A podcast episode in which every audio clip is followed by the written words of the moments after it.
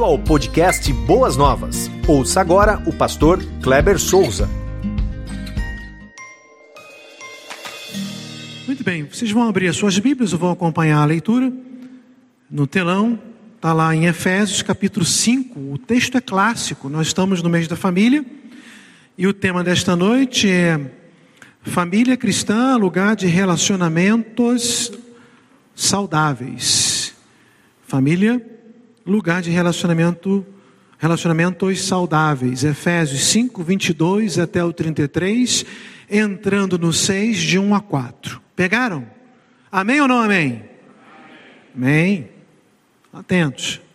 Eu vou aqui rápido porque é, o estudo é longo e o tempo é curto. Mulheres, sujeitem-se aos seus maridos como ao Senhor, pois o marido é o cabeça da mulher. Como também Cristo é o cabeça da igreja, que é o seu corpo, do qual ele é o Salvador. Assim como a igreja está sujeita a Cristo, também as mulheres estejam em tudo sujeitas aos seus maridos. Maridos, amem suas mulheres, assim como Cristo amou a igreja e entregou-se a si mesmo por ela para santificá-la, tendo purificado ah, pelo lavar da água mediante a palavra e apresentá-la a si mesmo como igreja gloriosa, sem mancha, nem ruga ou coisa semelhante, mas santa e inculpável. Da mesma forma, os maridos devem amar as suas mulheres como, como os seus próprios corpos. Quem ama sua mulher, ama a si mesmo. Além do mais, ninguém jamais odiou o seu próprio corpo, antes o alimenta e dele cuida. Como também Cristo faz com a igreja, pois somos membros do seu corpo. Por essa razão, o homem deixará pai e mãe e se unirá à sua mulher, e os dois tornarão uma só carne. Este é um mistério profundo, refiro-me, porém, a Cristo e à igreja. Portanto, cada um de vocês também ame a sua mulher como a si mesmo. E a mulher trate o seu marido com todo respeito. Capítulo 6. Filhos, obedeçam seus pais no Senhor, pois isso é justo. Honra teu pai e tua mãe, este é o primeiro mandamento com promessa, para que tudo te corra bem e tenhas longa vida sobre a terra. Pais, não irritem seus filhos, antes criem-nos segundo a instrução e conselho do Senhor. Amém? Amém? Essa é a palavra de Deus. Ah, como, como já, já disse, quero repetir, nós queremos falar sobre relacionamentos saudáveis. Mas, de forma antagônica, contrária a isso, se observa também relacionamentos tóxicos. E eles são prejudiciais prejudicial, prejudicial ao seu lar, à sua vida, a, a, a uma longevidade, via de regra, isso acaba não acontecendo, exatamente porque o relacionamento está sendo tóxico. Temos que tomar cuidado. E eu quero aqui, é, de forma breve, citar para vocês algumas características de pessoas tóxicas. E aí é uma, é uma, uma profunda análise, é uma análise pessoal não é agora para pensar assim, puxa, essa mensagem ou essa, essas orientações poderia ser para fulano de tal, ele não está aqui, ele não veio. Não, é para você, é você que está aqui, é para você fazer análise, ver se você está dentro, se você está fora. Se você estiver dentro, procure se consertar. Se você estiver fora, louve ao Senhor e mantenha o seu relacionamento saudável. Mas eu queria começar com aquelas pessoas que são egocêntricas. Elas ah, se preocupam apenas com os seus direitos, com os seus sentimentos pessoais e desejos dominantes do seu coração. Embora não afirmem, parecem agir como se fossem as únicas pessoas do universo. Tudo tem que girar em torno delas. Se você é assim, provavelmente você entrará ou já está num relacionamento e você está contaminando esse relacionamento. Cuidado. Romanos capítulo 12, versículo 3, e agora eu vou usar a revista, a Almeida Revista Atualizada. Paulo fala assim, não, numa outra parte do texto, assim: não pense de si mesmo além do que convém. Antes pense com moderação. Eu procurei a ARA porque ela comunica melhor. A NVI, ela usa uma outra forma, uma outra abordagem, mas essa daqui fica um pouco mais clara para a gente. Não pense de si mesmo além do que convém. Você não é o centro do universo. Segundo, pessoas orgulhosas. Somente elas parecem saber o que é certo e o que deve ser feito, e por isso acabam desprezando o auxílio de outros ou se achando indispensáveis. Na linguagem bíblica, elas são sábias aos seus próprios olhos. O autor de Provérbios, no capítulo 26, no versículo 12, diz assim: Você conhece alguém que se julga sábio? Há mais esperança para o insensato do que para ele. Orgulhosos, muito cuidado. Quando Jesus, e eu citei isso aí na sexta-feira, quando Jesus fala ah, lá em Mateus 19 a respeito de dureza de coração, ele estava com o seu desejo de quebrar o coração orgulhoso. Tá? Manipuladoras. Ah, seu jeito de ser é levar os outros a fazer o que elas querem. Um relacionamento é tóxico se for visto e vivido desta forma. E tem gente que se submete a isso. Enfim, é, eu não estou dizendo que a solução é a ruptura, mas a solução é procurar ajuda.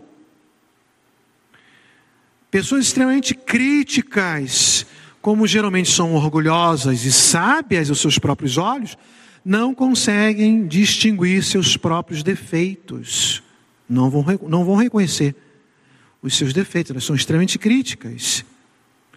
Ah, pessoas num relacionamento tóxico, é, essas pessoas elas não se desculpam e nem pedem perdão.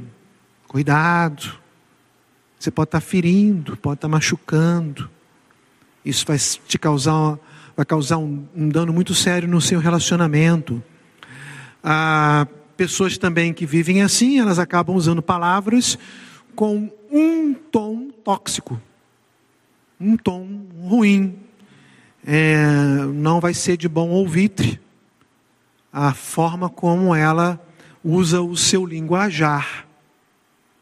Isso vai trazer prejuízos. Provérbios 15, versículo 2.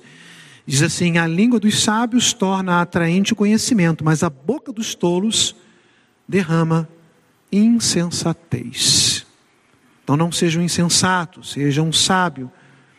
Ah, e pessoas também que geralmente são pedantes e são exageradas. Ah, expressões ah, por pessoas que vivem assim ah, são ah, expressões tipo essa aqui, ó. Ah, você sempre é assim, você sempre faz isso, ah, ninguém presta, ah, todo mundo, todos são iguais. Cuidado, esses tipos de exageros, eles podem trazer prejuízos aos seus ou ao seu relacionamento.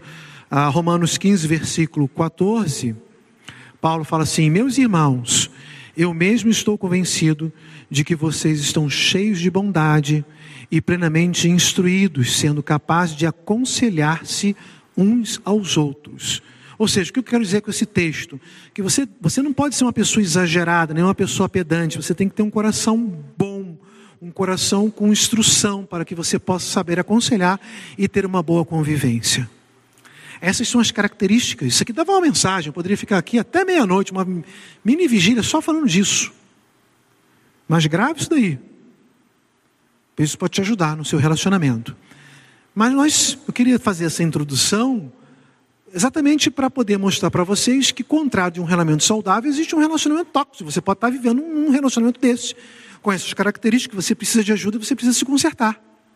Mas entrando aqui no livro de Efésios, uh, Paulo está aqui tentando trazer um ensinamento, uma instrução sobretudo para um momento em que a igreja ali vivia é, de uma forma muito complicada, onde ela estava inserida no seu contexto e na sua era.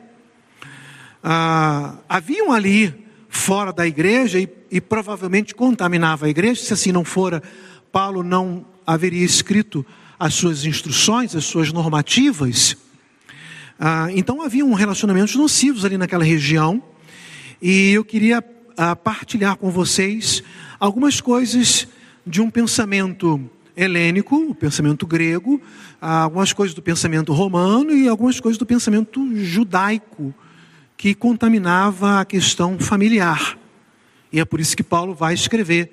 É, aí a gente entende, quando a gente entende esse contexto aqui, que a igreja está inserida, está vivendo a sua era, o seu momento, vai entender o porquê, o motivo pelo qual o apóstolo Paulo está escrevendo as suas instruções. Então, primeira circunstância.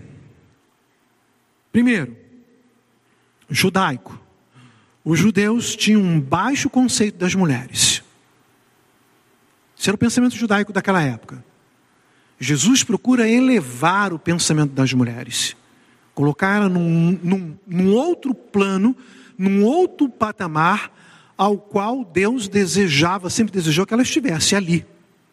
O ministério de Jesus foi de valorizar as mulheres.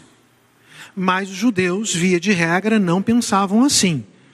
Ah, na forma judia de oração e, e matutina, havia uma, havia uma frase em que o judeu, a cada manhã, agradecia a Deus, porque Deus não tinha feito ele o seguinte: um pagão, um escravo ou uma mulher. Senhor, graças te dou, porque não sou escravo, não sou pagão e não sou mulher. Esse era o pensamento judeu da época, ou judaico. A igreja está nesse contexto aqui.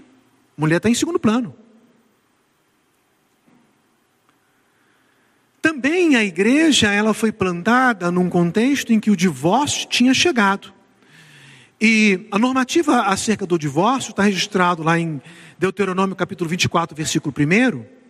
Deuteronômio 24, versículo 1: Se um homem tomar uma mulher e se casar com ela, e se ela não for agradável aos seus olhos, por ter ele, o homem, achado coisa indecente nela, uh, e se lhe lavrar um termo de divórcio, e lhe der na mão e despedir em casa e tal, e aí vai o texto vai continuar para dizer que poderia ser dado o divórcio, se o marido então tivesse achado coisa indecente na mulher. Bom, o tempo passa. Ah, duas escolas famosas, judaicas, rabínicas, a Shammai e a Hillel, elas começam a estudar a expressão coisa indecente de Deuteronômio capítulo 24, versículo 1. E a escola Shammai é, é uma escola é, mais é, liberal e ela entende que essa expressão, a, desculpa, a Shammai é mais tradicional, e ela vai entender que coisa indecente significava só adultério. Ou seja, se a mulher cometer adultério, então o homem tem a permissão para dar a carta de divórcio. Escola Shammai. A escola Hillel, ela já interpretava que qualquer coisa que o marido julgasse que era uma coisa indecente, a mulher queimou o arroz. Sério. Era o que pensava a escola Hillel. Qualquer motivo. A mulher olhou atravessado para o marido. Você olhou atravessado para mim, não gostei da forma como você me olhou. Divórcio. Presta atenção. É esse contexto em que as igrejas ali neotestamentárias são plantadas. E nós estamos falando aqui de uma igreja que Paulo vai trazer uma normativa, porque essas questões aqui estão invadindo, estão se infiltrando e tentando mudar a forma de pensar de uma igreja cristã que deve pensar conforme o que as Sagradas Escrituras vêm nos ensinar. Bom, ah, dois fatores ainda da lei judaica que pioravam as coisas. Em primeiro lugar, a mulher não tinha direito ao divórcio, somente ao homem. Você vê como é que a coisa era bem radical e machista. Isso estava entrando ali na igreja. Segundo, a lei mosaica dizia que aquele que queria divorciar deveria entregar a sua mulher, entregar a sua mulher uma carta de divórcio. E o documento rezava, ou estava contido nele, escrito nele, que esta seja de minha parte a escritura de divórcio, a carta de demissão e a ata de liberação, de maneira que possa casar com qualquer homem em que encontre-se. O homem escrevia isso, entregava, você está livre, pode procurar qualquer outro homem que se casar. Então, então vejam só, é, não temos essa, essa autorização segundo o que Deus determinou, que o que uniu o Senhor não separa o homem, e eram rabinos, doutores da lei, fazendo interpretações segundo a, a, o seu bel prazer, para que pudesse haver é, esse pensamento. Vamos lá. Ah, pensamento helênico ou pensamento grego a prostituição era uma parte essencial da vida grega. A Demóstenes, um político grego, declara da seguinte forma: Temos cortesãs por motivo de prazer, dispomos de concubinas por motivo de coabitação diária, temos esposas com o propósito de possuir filhos legítimos e uma guardiã fiel para todos os nossos assuntos domésticos. Entenderam? Olha o que está aqui. É, no entorno da igreja, Jesus querendo entrar. Está diferente dos dias de hoje? Na Grécia não existia um procedimento legal de divórcio, então a coisa era saía, mandava embora e já arrumava, aí já era mulher, já entrava no novo casamento, o homem no novo casamento, o negócio era meio bagunçado. Então, a, a, a separação ali era por, por puro capricho. Ah, ah, você ficou careca. Puxa vida, olha. Né?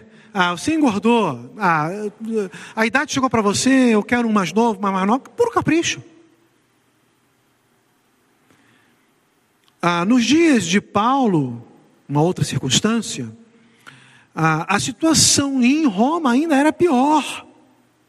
No tempo de Paulo, a vida familiar romana estava em ruínas. Dentro dos escritos romanos encontramos o poeta romano Marcial, que nos fala de uma mulher que teve dez maridos. Hoje tem aí artistas aí que estão no sétimo, no oitavo, Casamento.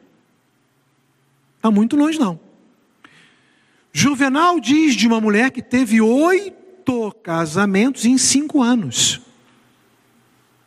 Roma. Jerônimo confirma que em Roma vivia uma mulher casada com seu vigésimo terceiro marido, do qual, por sua vez, ela era a vigésima primeira mulher dele.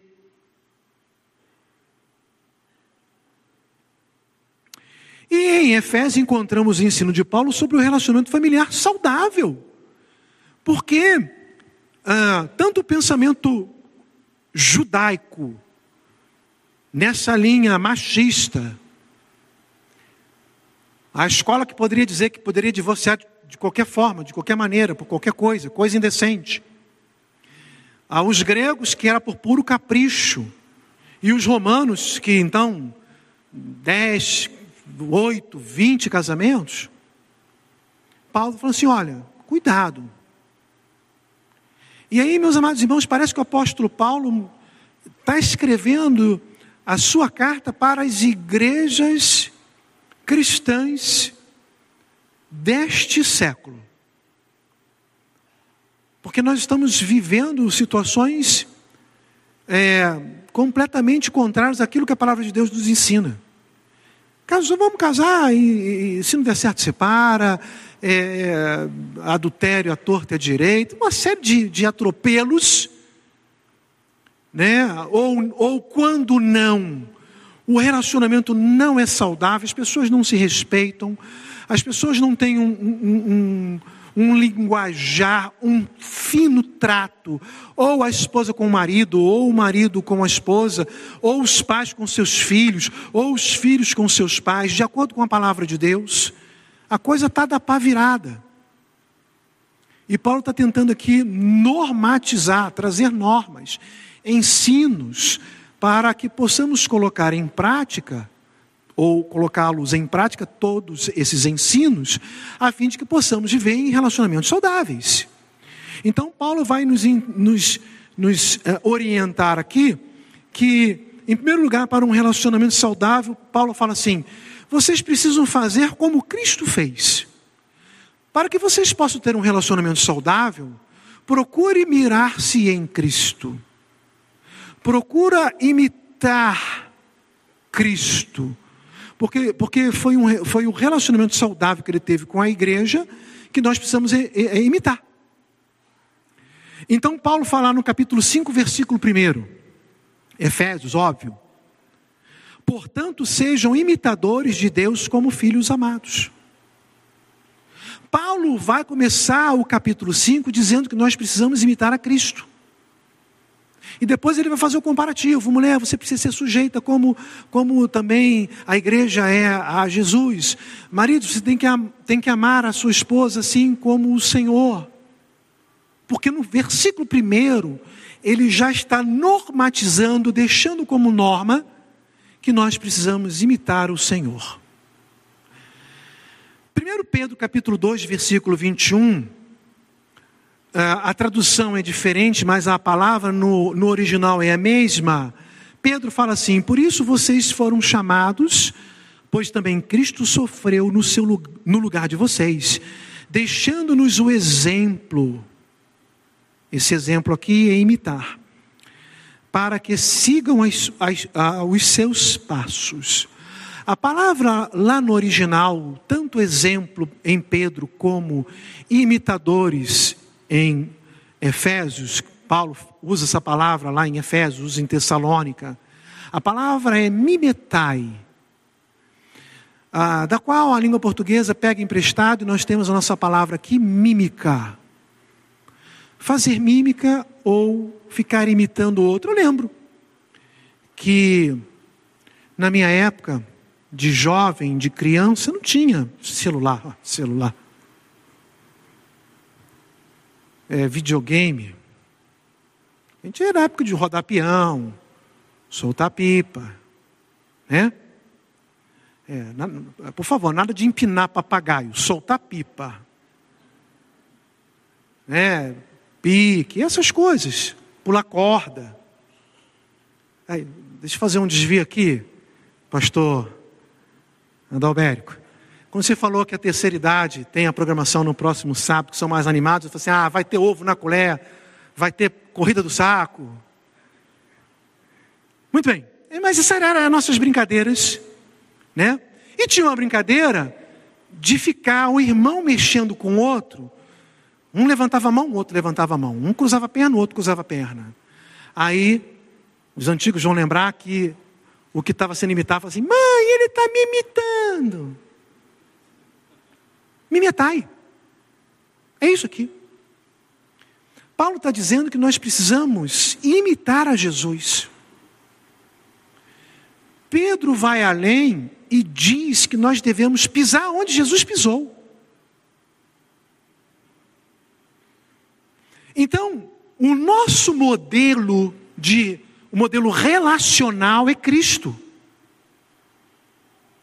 E, e a relação que nós temos que mirar, temos que observar, temos que olhar, temos que ter foco, é a relação que Cristo teve com a igreja, que ele chama de noiva, e ele é um noivo. Então, se nós queremos ter um relacionamento saudável, precisamos olhar Cristo sempre. Não tem, eu não tenho que olhar o judeu, eu não tenho que olhar o romano, muito menos o grego. E a igreja muitas vezes quer olhar para fora. E nós não temos que olhar para fora. É por isso que Romanos capítulo 12 vai dizer que nós não temos que tomar, não podemos tomar a forma de mundo. Já expliquei isso aqui para vocês que lá no original é forma, como se fosse uma forma de bolo.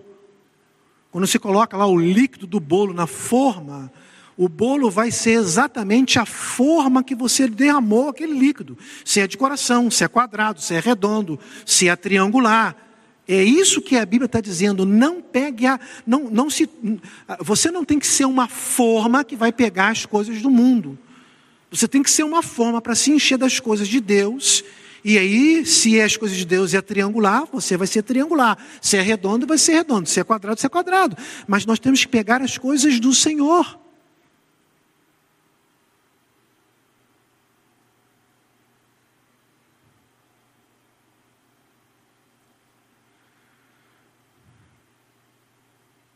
Eu acho que eu vou ter que ter um outro, outro dia para terminar essa mensagem.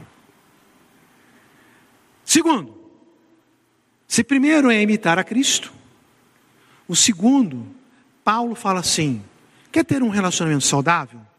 Encham-se do Espírito Santo.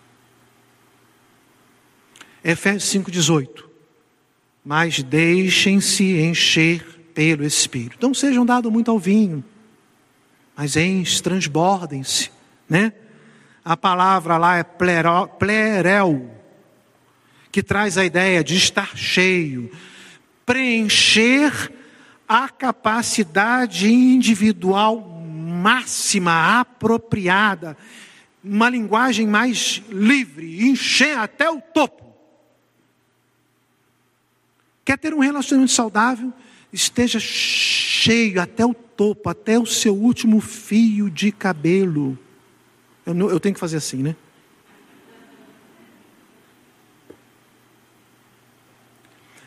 Quer ter um relacionamento saudável? De que forma que você se enche? Porque assim, tudo bem, pastor, eu tenho que estar cheio. Como é, como é que eu consigo me encher? Paulo vai dizer isso. Porque ele fala isso no versículo 18 e ele explica no 19. Como é que nós nos enchemos do Espírito Santo? Através da palavra de Deus.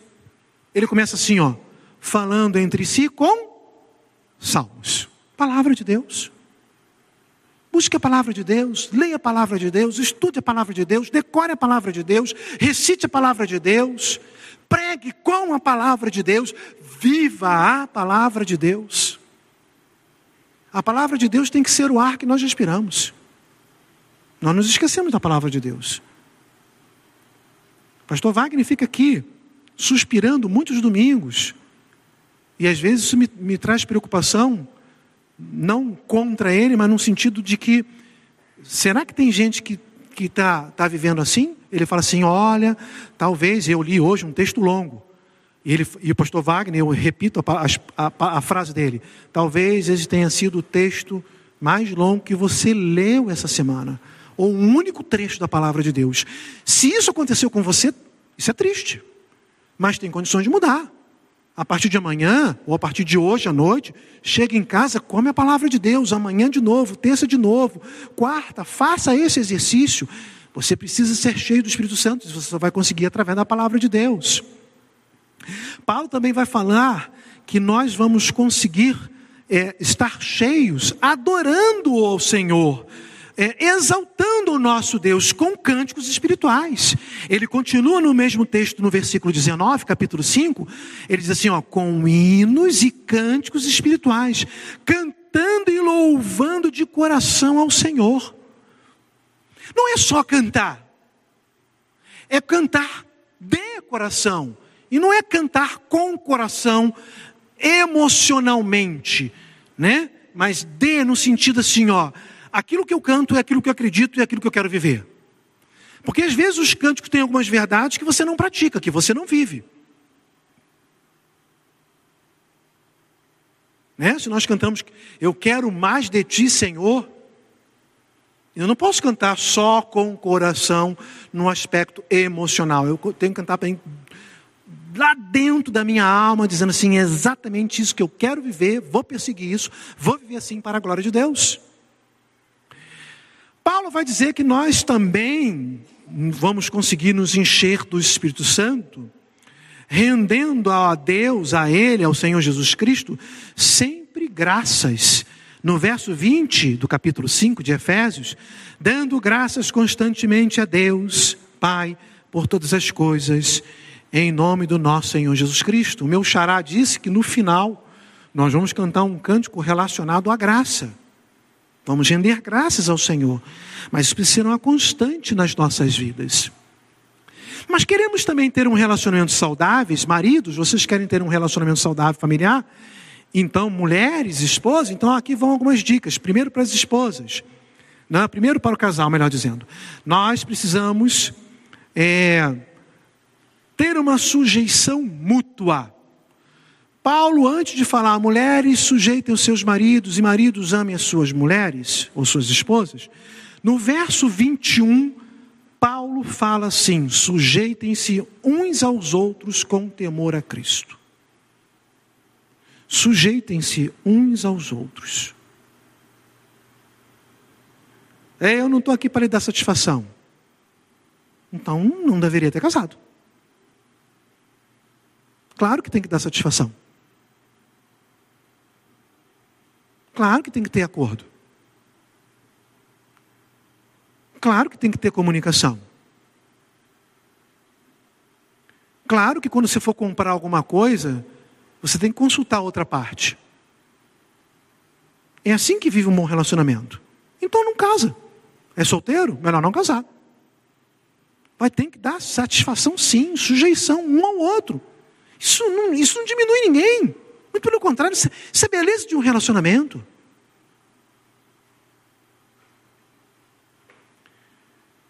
Lá em casa vivemos assim. Temos que mudar alguma coisa. Às, às vezes eu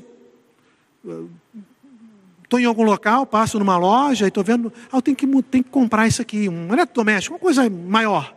Né? Aí eu vou ver, o, vou ver o preço. Né? Vamos lá, uma máquina de lavar, sei lá, qualquer coisa.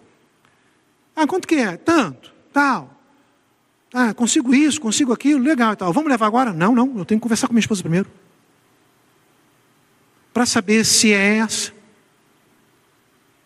para saber se é o momento. Sujeite-se uns. Isso aí é uma coisa assim, bem ampassã, bem, bem suave.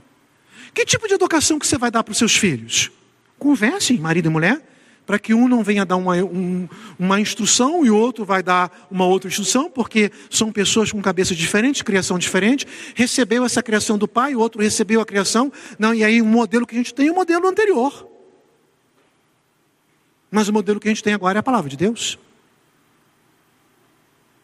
Conversem sobre tudo. Sujeite-se uns aos outros. Paulo vai dizer que a mulher deve submeter-se ao esposo, texto mal compreendido. Mulheres sujeitem-se a seus maridos como ao Senhor. O modelo sempre é Cristo. Versículo 1. Imitem ao Senhor. Lembra? Mimetai? Quando olhar todo o restante do capítulo, primeiro fecha lá no versículo 1. Tem que imitar a Cristo. Cristo não foi um tirano, Cristo não foi um déspota, um, um, um, um alguém que liderou com mão de ferro. Não.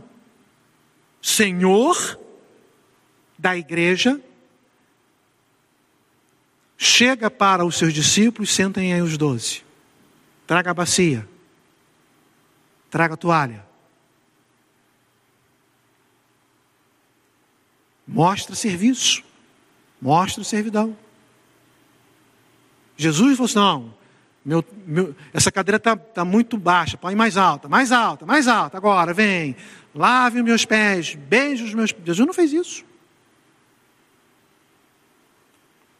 Então, sempre o nosso modelo é como o Senhor. De que forma a mulher devota sua sujeição ao marido? Paulo esclarece isso em três versículos. Maridos, preste atenção nisso daqui. As esposas também. Mas sujeição, Paulo só usa três versículos: o 22, o 23 e o 24. Pode conferir aí. Paulo fala: mulheres, sujeitem os seus maridos como ao Senhor. Ele repete a palavra sujeição no 22, no 23 e no 24.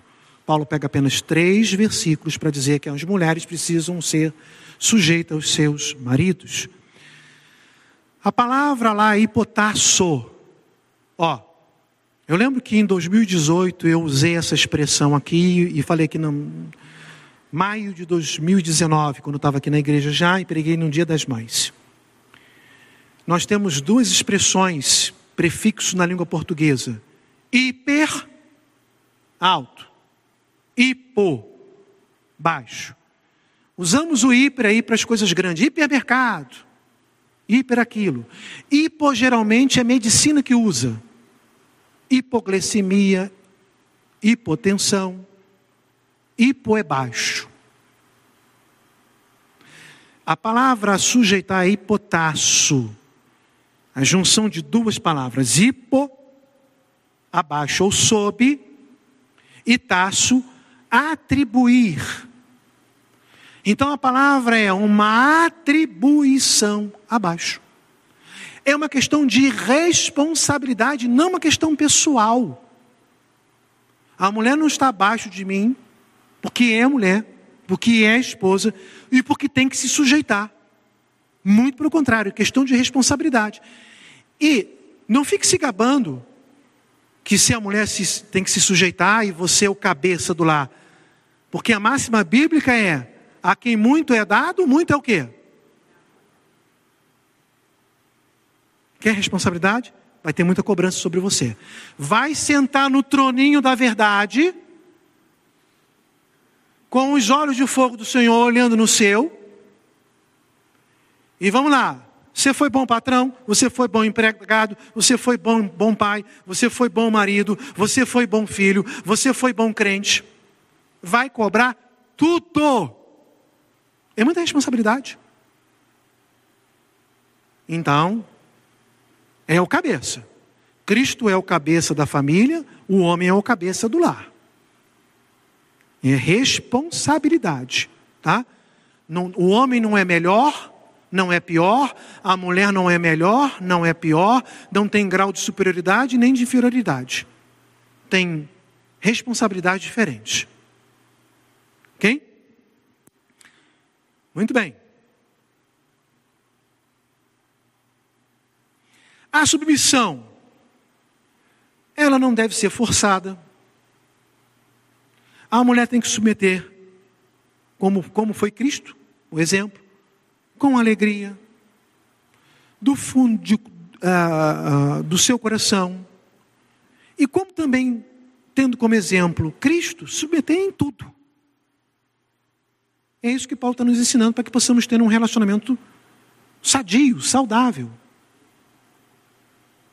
O parâmetro, Paulo deixa para as mulheres e para os homens.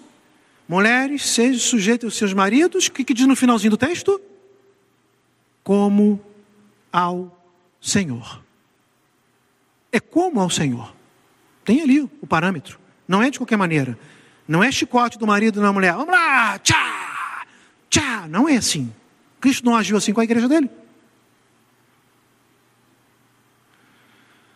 Martin Lloyd Jones, um pastor e escritor muito famoso, certa vez ele foi visitar um casal de ovelhas e chegando lá na casa ele percebeu que a esposa era dinâmica. Ela era muito falante, era esperta, ela era antenada e, e sempre conduzia a conversa para que parecesse que a última palavra fosse do esposo. Ela conduzia, ela era bem antenada às coisas. O esposo, por sua vez, ele já era mais devagar, ele já era mais quieto, sem muita iniciativa. No final, o pastor conseguiu chamar a esposa no canto e, com muito jeitinho, perguntou se o casamento estava bem. Minha irmã, o casamento de vocês vai bem? A irmã respondeu assim: Sim, pastor, nosso casamento vai bem.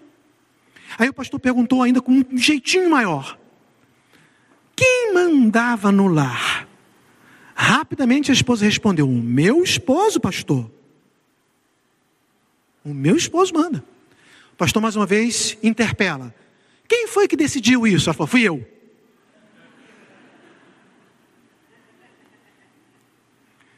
Então, você vê que aí pode ter problemas, né?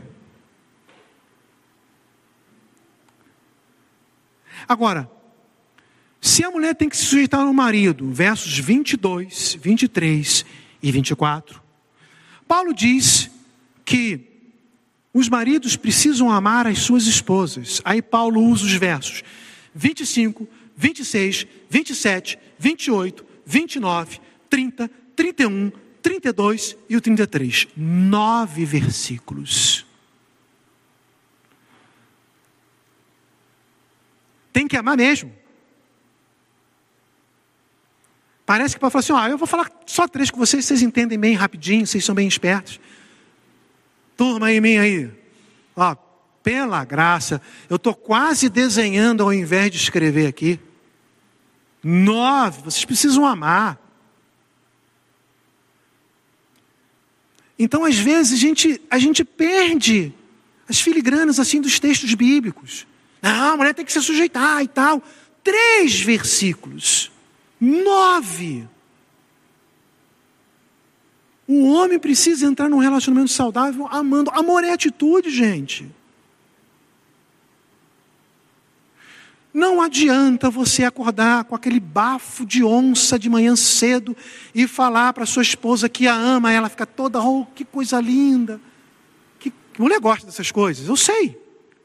Mas durante o dia o homem tem a, a, a atitudes completamente contrárias àquela que, àquela que ele falou no início. Será que essa esposa está satisfeita com isso, com, com essa atitude inicial? A cada manhã, ele fala, ah, meu amor, hoje eu te acordei te amando mais do que ontem. Ai, meu Deus. Aí, mas, mas essa casa está bagunçada, olha as crianças. Você, aí começa a ofender, começa a falar mal, começa a briga. Adiantou? Então, a atitude num relacionamento vai falar muito forte. Diz que você ama sua esposa, lava a louça para ela. Para ela não, não é para ela, é para vocês. É para a casa de vocês. É para a família de vocês.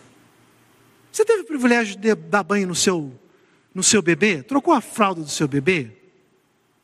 Você teve a oportunidade de falar assim: essa noite você vai dormir, eu que vou dar a mamadeira. Eu fiz isso. E não estou falando isso assim, eu sou o cara, eu sou tal. Não. Não. Não adianta eu pregar e eu não viver o que eu estou pregando para vocês. Dei muito banho na Priscila, troquei muita fralda. Eu não, esse negócio de nojo, eu não tenho nada disso. Eu tenho. Trocar uma fralda aqui, comer uma picanha ali. Ai, eu não vou comer porque troquei fralda. Eu não estou nem aí. Já, Jade?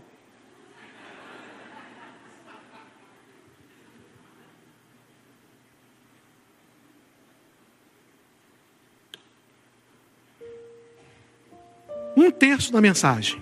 Faltam dois terços. Não, brincadeira, não tem estudo não.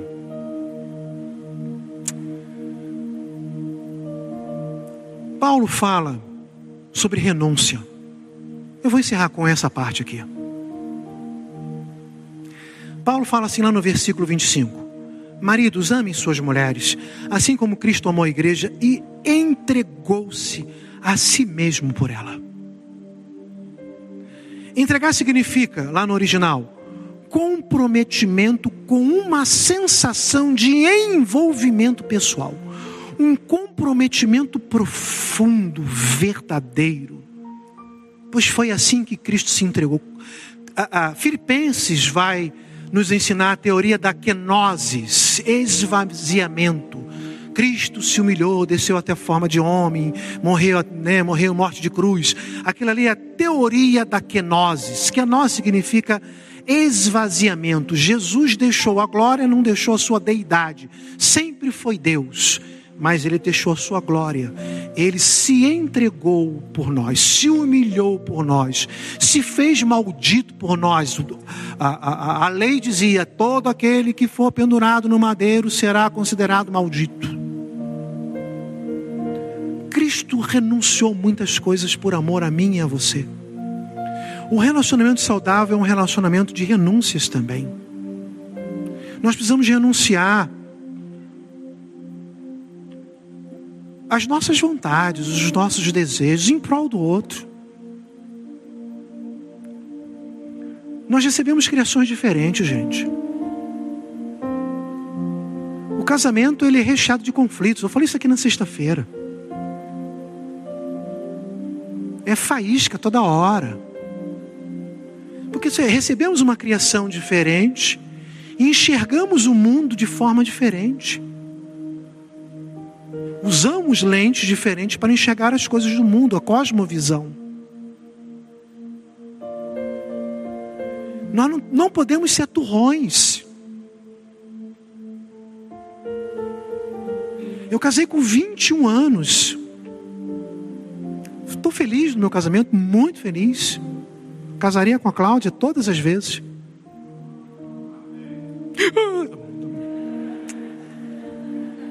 Mas casaria sim. Mas com 21 anos era muito maturo. Fiz muita bobagem. Recém-convertido, não vim no lar cristão. Ah, um relacionamento familiar tóxico. Quem teve lá na aula comigo hoje de manhã, ouviu meus testemunhos. Gente, eu apanhei de tudo nesta vida. Todos os instrumentos existentes do planeta Terra eu apanhei chinelo, pau, fio, cinto. Põe de tudo, põe de tudo. Relacionamento tóxico. Eu, eu, a minha cabeça era ruim, assim, de enxergar as coisas, de maturidade. Mas o Evangelho me mudou. E aí também a maturidade vai chegando e ela precisa chegar em nome de Jesus. Eu não posso ficar só com leitinho, gente. Tem que comer feijoada espiritualmente falando. Eu tenho que entender que no meu relacionamento saudável eu tenho que renunciar muitas coisas que eu julgava que era bom para mim, e era bom para mim quando eu era solteiro, agora que sou casado já não é mais, vai ser bom para mim, não vai ser bom para minha companheira, vai trazer prejuízo, então eu renuncio. Qual o problema disso? Paulo está dizendo assim, ao que Paulo fala, você não ama o seu corpo? Não é uma sua carne? A não ser se você é doente. Nós estamos entrando, falando de pessoas normais. O doente, o doente se bate, o doente se maltrata, o doente é masoquista. Eu não estou falando de pessoas doentes, pessoas normais. Uma pessoa normal não fica batendo a cabeça na parede. Eu, eu vou me bater, eu vou pegar o chicote batendo nas minhas costas. Não, isso vai me machucar. Paulo está dizendo: ninguém maltrata o seu corpo, por que, que vai maltratar o outro? Porque você diz que ama e você tem uma atitude diferente de amor. Relacionamento saudável. Procura viver assim, meu irmão. Tem muitas famílias vivendo relacionamentos tóxicos. Porque um ou outro está sendo turrão, bico, está fazendo bico, pirraça. Pau que nasce torto, morre torto. Mentira. Jesus endireita, porque havia um homem torto que morava numa casa torta. Tudo que era torto, inclusive no seu casamento, inclusive no relacionamento com seu filho. Então não seja turrão, não seja mimado. Tem gente velha mimada, ranzinza bicudo, pirracento, batendo pezinho no chão. Eu quero porque eu quero, eu que mando aqui. Pelo amor de Deus, cresça. Porque Paulo está dizendo que a sociedade daquela época estava ali tentando infiltrar-se com coisas perniciosas, que hoje também é assim nós temos que rechaçar tudo isso em nome de Jesus. Que Deus nos abençoe nesta noite, nos proteja, nos guarde e que possamos ver para louvor da Sua glória. Amém? Deixa eu orar com vocês e aqui daqui a pouquinho nós vamos ter o louvor da graça, vamos render graças ao nosso Deus. Você que está nos acompanhando em qualquer lugar do Brasil ou fora do Brasil, que você, meu irmão, possa viver um relacionamento saudável com a sua esposa, com seu marido, com seus pais, com seus filhos para a glória de Deus. Muito obrigado, Pai amado, porque esta noite aprendemos na tua palavra e com o teu doce espírito acerca de um relacionamento saudável, como vivê-lo, e acerca de algumas características tóxicas que precisamos rechaçar em nome de Jesus. Que não venhamos a passar pela influência mundana, muito pelo contrário, que possamos ser influenciados por aquilo que é sagrado, por aquilo que é cristão, tudo aquilo que está contido na palavra de Deus. Continua, Senhor Deus, conosco, nos fortalecendo sempre, fortalecendo o nosso lar e os nossos relacionamentos, pois assim oramos em nome de Jesus. Amém e amém. Você ouviu o podcast Boas Novas? Venha conhecer a nossa igreja. Estamos localizados na rua Marechal Malé 611, Parque de Vila Prudente, São Paulo. Esperamos por você!